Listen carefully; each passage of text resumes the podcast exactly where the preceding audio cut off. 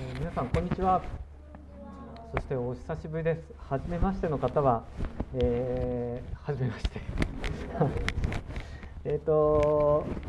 KGK キリスト者学生会の北海道地区主事をしています杉本と申します。えー前回泉教会に来させていただいた時はいつだったかなと思いながら結局思い出せずにここに来てしまいました。ただ私泉教会で奉仕をさせていただく時に今まで座って奉仕をさせていただいていたので立って語るというのがとても新鮮でそして 新しい街道に来させていただいてとても私自身嬉しく思っています。まあ今日共にまた礼拝に一緒に預かれることを本当に主に感謝いたします。一言お祈りをいたします。私たちの主イエス・キリストの父なる神様あなたの変わらない愛を持って私たちを生かしまた日々の歩みを支えてくださっていることを覚えて皆を賛美いたします。今日共に呼ぶ記を開きました。神様どうか主ご自身があなたの見教えをまたあなたの戒めを私たちに教えてくださいますように。また私たちがあなたの御言葉から励まされてこの1週間を迎えていくことができるように助け導いてください。ひとときを見てに委ねてイエス・キリストの皆によってお祈りいたします。アーメン、えー以前メールでですね私はある宣教団体のニュースレターを受け取っているんですけれどもその宣教団体から送られてきたニュースレターの中に登山を通して教えられた証というのが記されていました。ちょっとそれを最初に紹介したいと思いますがそこにはこのように記されていました、えー山に登るというと私は以前聞いたこんな話を思い出します。ある女性が山に登る機会がありました。といってもその方はバスで登ったらしいんですけれども山に登る時麓の町から山頂行きのバスに乗る時には濃い鉛色の雲が分厚く空を覆っていてさらには雨も降り出してどう見てもあいにくの天気としか思えない残念な状況だったそうです。でもこの女性は温泉もあるし美味しいものも食べられるのだからと気を取り直してバスに乗った。その後1時間半ほどバスに揺られて登っていきましたが時折見えるのは彼方の灰色の雲ばかりで全てが白とグレーだけの世界でした。ところがだんだんとバスが頂上に近づいてきた時厚い雲の隙間から突然ガラスの破片のように小さく光る青空が見えたそうです。そして頂上に着く頃にはすっかり晴天になっていた。太陽の光を感じながら喜んで彼女はバスを降りましたがふと下の方を見ると麓の町々を覆っている雲が今度は青空の下に雲海となって目の前に広がっていたのです。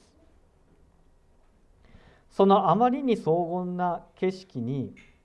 この女性は感動のあまりしばらく立ち尽くしていたとのことでした。麓ではただ陰鬱でマイナスなものにしか感じられなかった雲。でもその雲の先には青空が待っていた。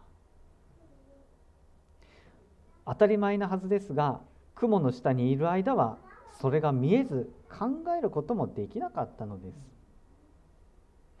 同じその雲を頂上から違う視点で見ることができた時それは目が覚めるような美しい姿になっていたのでした。山登りをする時にはよくある話なのかもしれません。でも日々いろんな問題に直面する時自分がそれをどう捉えるのか。自分の見方は神様から見ればひどく狭かったり片側からしか見ていないのではないかなどなど。この話を通して神様からいろいろ教えられたため今も心に残っている話です。まあ、少し長いんですけれどもこのような話が記されていました。山に登って雲海を見られた方いらっしゃるかと思います。私はこの話を見ながらあなるほどなと思わされました。そして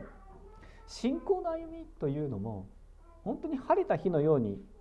すっきりしていることもあれば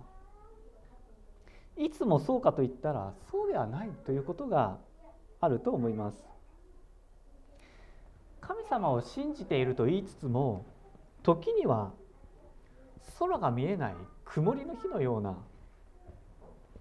神が何を考えているかわからない信じている自分の信仰の在り方がわからないそのような時もあると思うんですね。共に今日は呼ぶ記を開きましたがこの呼ぶという人物は神の前に悩みそして苦しみ続けた信仰者でした。そして42章に至るまでにはヨブが財産も子供も家族を失いそして自分の健康すらも損なわれていくそういった悲劇があり信仰の葛藤がありそして今まで親しくしてきた友人たちとの議論というのが語られてきます。えー、ぜひまたこの「呼ぶ記」を一章から読んでみていただきたいと思いますがヨブはその友人たちとの議論の中で友人からこのようなことが起こったのはあなたが罪を犯したからだと責められるんですね。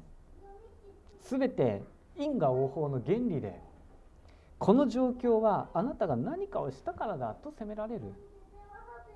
また彼の奥さんからは神を呪って死ねとまで言われる。しかしヨブは彼には贖いの信仰というのがありました。それは生贄を捧げることによって犠牲を捧げることによって自分の罪は神の前で許されているという信仰がありました。ですからなぜこれらのことが自分に起こっているのかと神様に問い続けるわけですね。厚く覆われた雲の下で悩み続けるヨブの信仰の姿がこの呼ぶ記の中に記されていきます。そして先ほど読んでいただいた42章1節から6節のこの予部の告白の背後には悩み苦しんだ信仰者の姿があったと言えます。この短い箇所は予部が真剣に悩んだからこそそして問題に向き合ってきたからこそ生まれてきた告白です。信仰の歩みというのは全能の神が私と向き合ってくださる方であることを知る歩みと言えます。全能の神がこの天と地を作られた神が私個人と向き合ってくださる方であることを知る歩み。それは教会だけ教会の中で起こることだけの話ではありません。私たちが普段過ごしている家や職場また学校日々の歩みの中で神の偉大さを知り神様に生かされているということに気づかされていく歩みと言えます。今日はヨブのこの気づきというところから私たちの信仰の歩みがどのようなものかともに覚えていきたいと思います。友人たちとさまざまな議論を交わしていくヨブですけれどもそのヨブに対してヨブ記の38章からは神様がヨブに語りかけられる様子が記されていきます。38章の1節2節を読みします。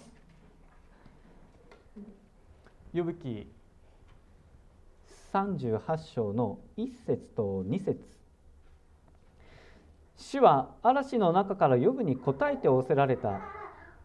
知識もなく言い分を述べて摂理を暗くするこの者は誰か。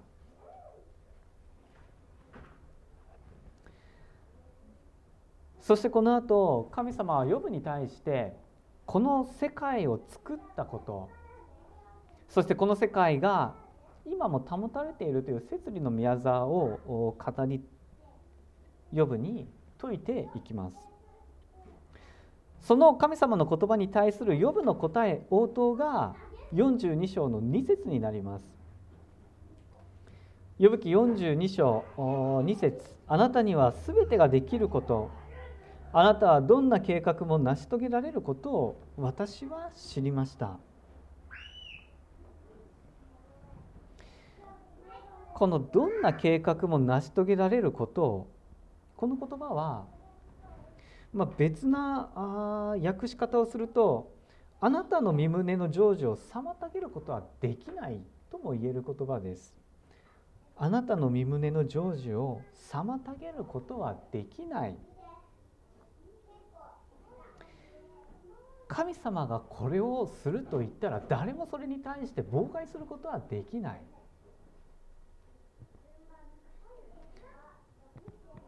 神様が作られたこの世界そして創造の初めから保たれている今のこの世界を覚える時に何者も神様の計画それに手を加えたり妨害したりすることなど不可能どんな計画も成し遂げられるといった告白がこの時ヨブに与えられました。3節では呼ぶ記38章で神様に問われた摂理を暗くするこの者は誰か。その問いに対する呼ぶの答えも語られていきます。3節知識もなくて摂理を覆い隠す者は誰か。誠に私は自分で悟りえないことを告げました。自分でも知りえない不思議を。摂理という言葉が出てきますけれども、まあ、この摂理というのは想像と同じ力を継続して行使する技という意味があります。ちょっと難しい表現ですけれども想像と同じ力を継続して行使する技。私たちの信仰は神様がこの天と地を作られたというそこに土台を置きます。しかし神様が天と地を作られてあとはじゃあ全く関わらない神かって言ったらそうではない。作られた世界を今もなお継続して保たれている。そういう理解に立ちます。全ての出来事に関わり全てのことを定められた目的へと導かれます。これは神様が積極的に私たちと関わっていてくださる方であることを表すものです。どこか遠いところにいてただ人間この世界を眺めている神ではない。積極的に人とこの世界と関わりを持たれる方である。そのことをこの摂理というのは表しています。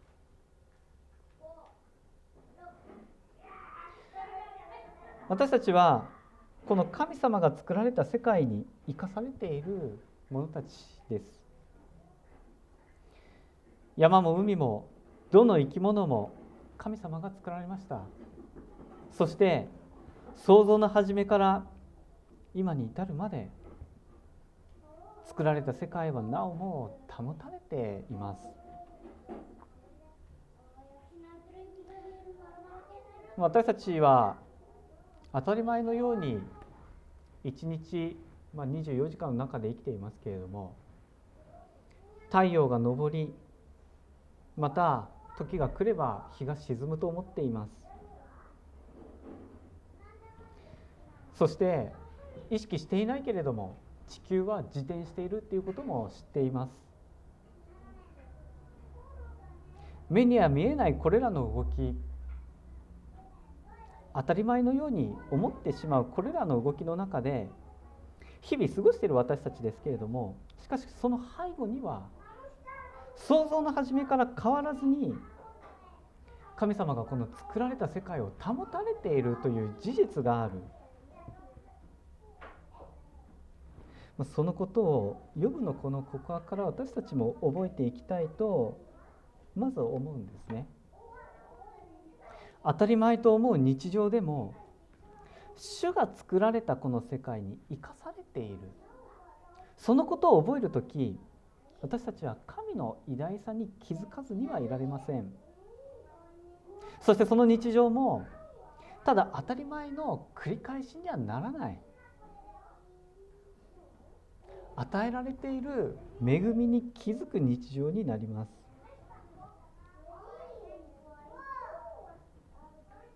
ヨブはこの時38章から神様の言葉が語られていきヨブはそれを聞いていくわけですけれども自分がいかに神様から受けている多くの恵みの中で生かされているかそしてその神の偉大さがどれほどなのかを教えられて42章まで来ました。私たちはどうでしょうか？日々どのように歩んでいるでしょうか？普段過ごす日々の時間の中でも今一度この世界が作られたこと神様の御手の中で作られまたその中で生かされているということをもう一度思い起こしたいと思います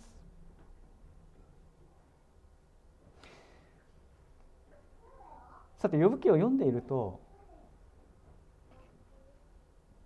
私たちはこの呼ぶ記最後まで読んでもなくならない疑問っていうのがあるんですね。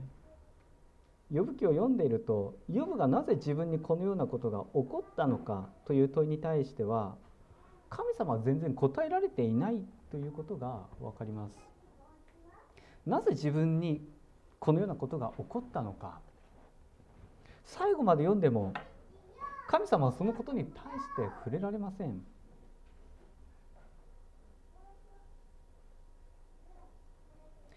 ヨブは神様からなぜこのようなことが起こったのかと説明を受けたから42章の告白に至ったわけではないんですね。まあ、このことを覚える時私たちはこの地上で起こることその全ての意味を知ることはできないと言えます。なぜこのことが起こったのかなぜ神様はこれを許されたのかなぜ自分はこのような状況に置かれているのか私たちにはわからないということがあります。しかし一方で、まあ、これも不思議なことですけれどもヨブが神の前に納得したのは起こったことの意味を説明されたからではない。神様がご自身を表された。それがヨブにこの告白をもたらしたんですね。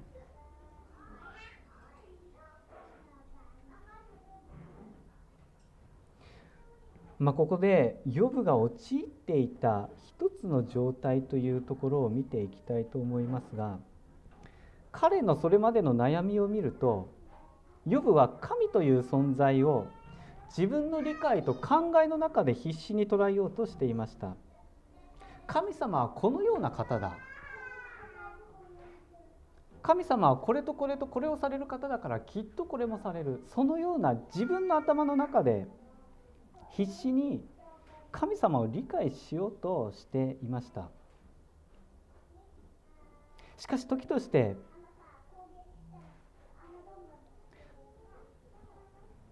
そのような考え方は神様を自分の頭の中の小さな世界という枠の中に知らず知らずのうちに閉じ込めてしまうことになり得ます。まあ、これは私たちも同じだと思います。自分の頭の中で作り上げてしまう神感というのがあります。また自分の中で決めつけてしまう信仰理解というのがあります。善と悪であったり義と不義であったり私たちが普段思っている常識非常識からそれらの考え方から神様はこうだと決めつけてしまう。C.S. ルイスという人物は彼の著書「キリスト者の聖髄」の中でこのように述べていました神に出会う時私たちはあらゆる点で我々よりも無限に優越しているものに直面することになる神をそのようなものとして理解しない限りしたがってこれと比べれば自分は無に等しいと考えない限り神を知ったことには全然ならない。我々は傲慢である間は決して神を知ることができない。傲慢な人はいつも物事や人々を見下している。見下している限り自分の上にあるものが目に入らないのは当たり前である。神に出会う時私たちはあらゆる点で我々よりも無限に優出しているものに直面することになるまあ、この C.S. ルイスの指摘というのは本当に鋭いものだと思います。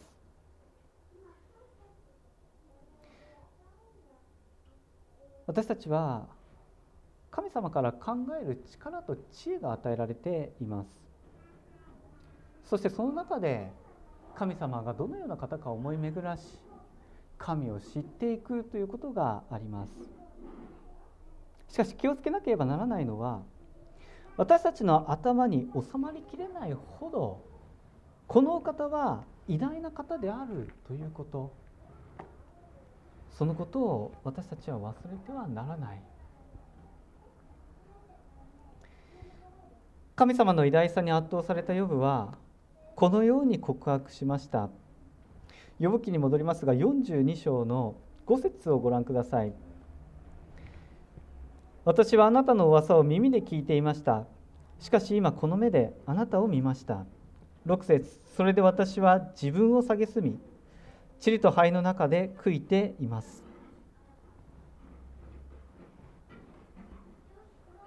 ここに神様が語ってくださったことに対する喜びと同時に自分がいかに高慢であったかを素直に認める予部の姿があります。そして真実な悔い改めへと導かれていく信仰者の姿が表されています。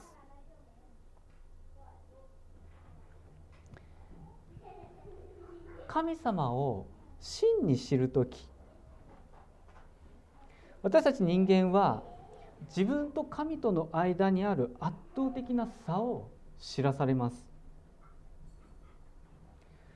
そして時に自分がいかに高慢であるか自分の高慢な姿に打ちのめされるということが起こります。でもそこで起こる悔い改めはただの悲しみで終わることはありません。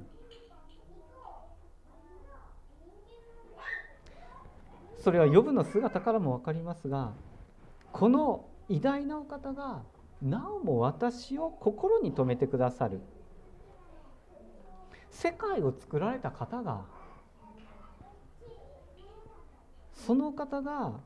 この私と向き合ってくださる方である。そのような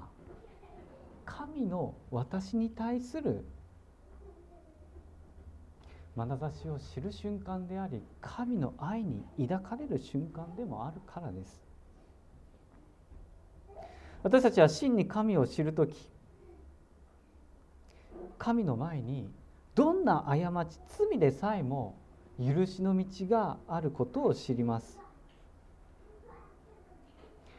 この方がただ大きくてそして偉大な方でまた遠い存在なのではなく神を知る時私たちのために私のためにこの地上に来てくださる神であることを知ります。そして私の罪をもその身に負って十字架にかかられる神であることを知ります。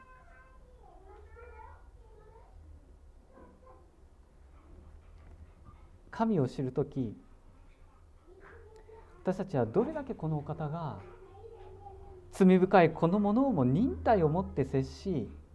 愛してくださっているかその事実に気づかされていくんですね。私は今北海道の学生たちと関わらせていただいていますが一人の学生のことを紹介したいと思います今刑事件に関わっている学生たちの中に親がクリスチャンでもう小さい頃から教会に通い続けてきたそのような学生がいます。で母親が熱心なクリスチャンで彼もよく礼拝には集っていました。しかしある時から教会から彼は離れたんですね。で大学生になって刑事件に来るようになり少しずつ日曜日の礼拝にも出るようになっていきました。ある時この学生は、まあ、僕にこう分かち合ってくれました。世の中の現実や教会内で起こるさまざまな出来事に自分は神がいるとは思えないし神がいるとは言えない、まあ、そのように分かち合ってくれたことがありました。この世界の現実、まあ、それだけでなく教会内で起こることいろんな課題や問題を目にしてきた中で果たして神はいるのかそういった疑問が彼のうちにあり神はいるなんて決して言えないとそういうところに彼は立たされていったんですね。この学生は刑事系の集会や合宿に参加しても神がいるかどうかわからない、まあ、いつもそう言っていました。そしていろんな学生たちが集まってくるんですけれども中には神様感謝しますって言って信仰に熱い学生たちもいます。しかしそのような学生を見ながらまた彼はなぜこの学生には神様を分かるように教えてくれて自分には教えてくれないのか。そういった悩みも分かち合ってくれました。彼と話をしながら私も神様はこの学生にどう働いてくださるのかずっと疑問でなりませんでした。そして果たしてこの学生が真に神様を知る時は来るのかそういった疑問も持つようになりました。そのようなこの学生は学生が今年の2月に持たれた KGK の全国学生リーダー訓練会に参加しました。先ほど祈り会の時にお見せしたムービーの中にもありましたけれどもそこにこの学生も参加しました。そして聖書の救いの全体像という学びを彼は聞きました。聖書全体を通して神様は何を語っているのか救いとは何なのかそのメッセージを聞きそして彼は神を愛するということにチャレンジを受けたそうです。メッセージを聞きながら彼は神を愛したいと心から思った。そのように後日分かち合ってくれました。そしてある日の朝この神がいるかどうかはもうよくわからないと言っていた彼が神はいないとはもう否定できないと涙を流して分かち合ってくれた。そしてその時一緒に祈る時間が与えられた。そのような時がありました。まあ、私は傍から見ていて一体この学生に何が起こっているのかよく分からなかったんですね。神様がどのように語られたのか彼は何をもってそのように言っているのか私には正直よくわからない部分もありましたでも神様がこの学生に必要なことを教えてくださったんだなと本当に励まされましたそして彼になぜ神様は悩む心を与えられたのか。それは分からないけれども悩んだからこそ彼は神様を知ることができたんだなとその時思わされました。ずっと教会で育ってきて教会学校でメッセージを聞いて当たり前のように神がいると信じてきた彼がある時から神がいるとは思えないというようになる。しかしそれでも主は彼を見捨てることなく神はいないとは言えないとまた変えられていくその彼の姿に私は改めて神様が働かれているということを本当に思わされました。そして私にとってこの予部の告白は本当に自分の告白となった出来事でした。神様あなたには全てができることあなたはどんな計画も成し遂げられることを私は知りました。ヨブがこのように告白したように私もまた本当にこの方には不可能なことはないんだなということを改めて教えられる機会となりました。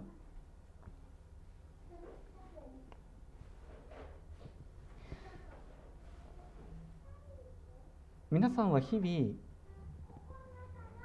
神様とどのような歩みをされているでしょうか信仰の歩みは神を知る道へと私たちを導きますヨブは神を信じるものでしたが苦難の中で神の言葉の前に立たされた時彼は神様が作られたこの世界を改めて覚えその偉大さを褒めたたえました。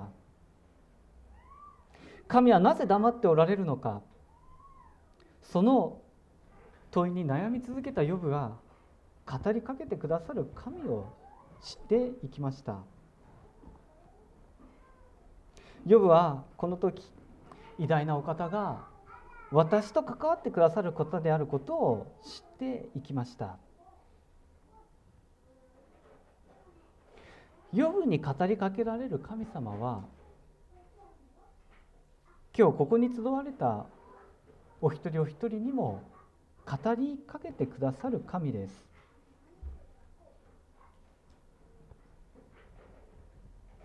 それぞれがたどる信仰の歩みその道は異なるかもしれません。しかしその道にはそれぞれと向き合われる神がいるということを覚えて歩みたいと思います。私たちは聖書を読みまた神がいることを信じイエス・キリストが救い主であると告白してもなおこの方がどのような方か知り得ていない部分はたくさんあるわけですね。クリスチャン歴が長かろうとも神様についてこの方がどのような方か知らないことなどたくさんありますしかし神様は私たちの信仰の理解が神理解がほんの一部しかなくても私と向き合ってくださるそのような方です。あなたには全てができることあなたはどんな計画も成し遂げられることを私は知りました。このヨブの告白のように私たちは神様に対して告白できるでしょうか？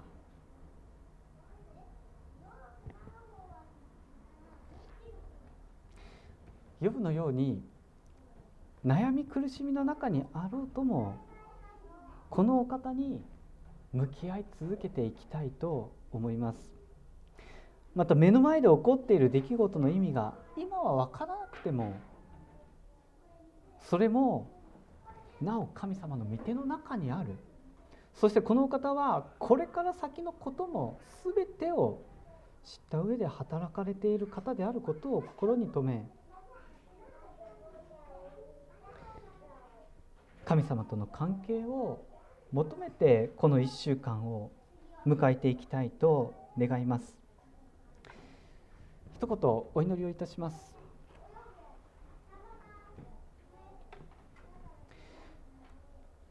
ヨブは主に答えて言った。あなたにはすべてができること。あなたはどんな計画も成し遂げられることを私は知りました。この天と地を作りまた全てを支配されている父なる神様。このヨブの告白のように私たちはあなたの前に告白できるでしょうか。私たちはどれほどあなたを知りまたあなたとの関係に生きているでしょうか。時にはあなたに背を向けまた罪を犯してしまう愚かなものでありますけれどもそれでもあなたの愛は変わることなく私たちに注がれまた私たちと向き合ってくださることを心から感謝いたします。そして私たちの罪を許すために私たちのために命を捨ててまで私たちのもとに来てくださるそのような方であることを覚えて皆を賛美いたします。今日からまた新しく始まる1週間それぞれの日常において主はあなたが働かれておられることを知る歩みができますようにまたその中で神様あなたがどのような方かを知っていくことができますように助けてください。主が一人一人の歩みを支えてくださることを信じ期待してイエス・キリストの皆によってお祈りいたします。アーメン